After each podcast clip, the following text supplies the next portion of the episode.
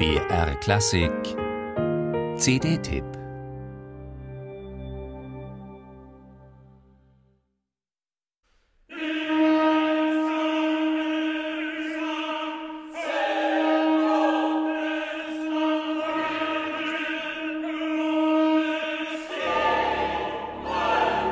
Dich ruft der Tod, beim ersten Tagesschimmer das letzte Lebewohl. Natur, an Wundern reich und an Gräueln nicht minder, wenn es für die Menschen Verlust bedeutet, vor der Zeit zu sterben, wie kannst du es dulden bei jenen schuldlosen Wesen? Ein Grabstein für ein viel zu früh verstorbenes Mädchen hat den italienischen Dichter Giacomo Leopardi zu diesen Zeilen angeregt. Die Gleichgültigkeit der Natur gegenüber dem menschlichen Leid, das war schon zu Beginn des 19. Jahrhunderts sein großes Thema. Ohne Beschönigung, ohne religiösen Trost umkreist Leopardi die bittere Einsicht, der Mensch sei kaum mehr als eine Randerscheinung im Kosmos. Reiche gehen zugrunde, Völker und Sprachen verschwinden. Die Natur nimmt es nicht wahr. Der Mensch aber prahlt, mit der Ewigkeit sei er im Bunde.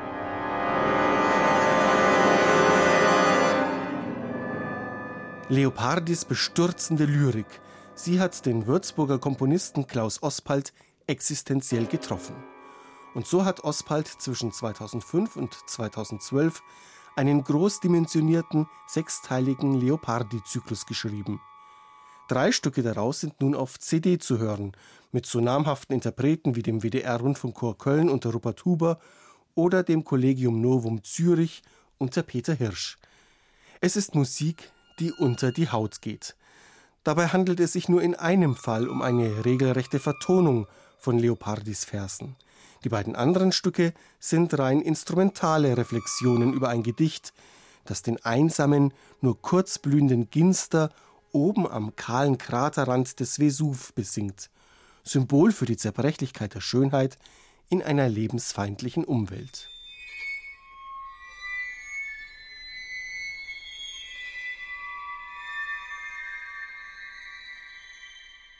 Manchmal scheint Ospals Musik die Lavamassen und schroffen Felsstürze zu beschwören, die ganze Generationen unter sich verschüttet haben.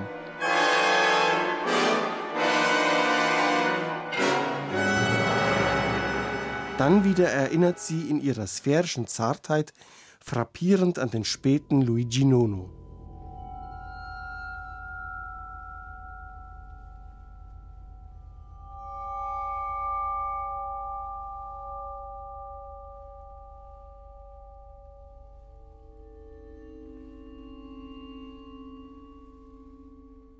Hier offenbart sich ein handwerklich reifer Komponist, der über den großen Orchesterapparat ebenso souverän verfügt wie über die schillernden Feinheiten der Live-Elektronik.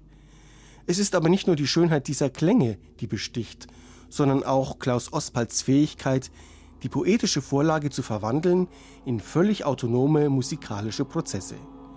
Bislang hat der knapp 60-jährige marketingscheue Komponist fast im Verborgenen gearbeitet – die CD könnte helfen, einen Künstler zu entdecken, der wirklich etwas zu sagen hat, bei dem im Werden und Vergehen der Töne letztlich auch etwas vom Werden und Vergehen des Lebens erfahrbar wird.